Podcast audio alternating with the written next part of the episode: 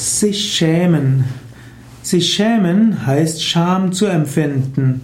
Sich schämen bedeutet, dass man irgendwo das Gefühl hat, dass man etwas nicht richtig gemacht hat, dass man vielleicht in moralischer Hinsicht versagt hat oder dass man sich eine Blöße gegeben hat. Schamgefühle sind etwas, was Menschen schon immer hatten in unterschiedlichen Kulturen gibt es unterschiedliches, was zu Schamgefühlen führt. Sich schämen heißt sich genieren. Sich schämen kann verbunden sein mit Erröten und rot werden. Sich schämen ist auch ein Ausdruck einer ethischen Natur des Menschen. Der Mensch hat ein schlechtes Gewissen, wenn er Falsches tut, er schämt sich. Aber ein Mensch schämt sich auch, wenn er Dinge tut, die die ihn vielleicht in der Achtung von anderen herabwürdigen.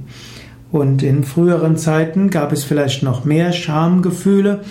Heute gibt es vielleicht etwas weniger Schamgefühle für Kleidung oder für vieles anderes.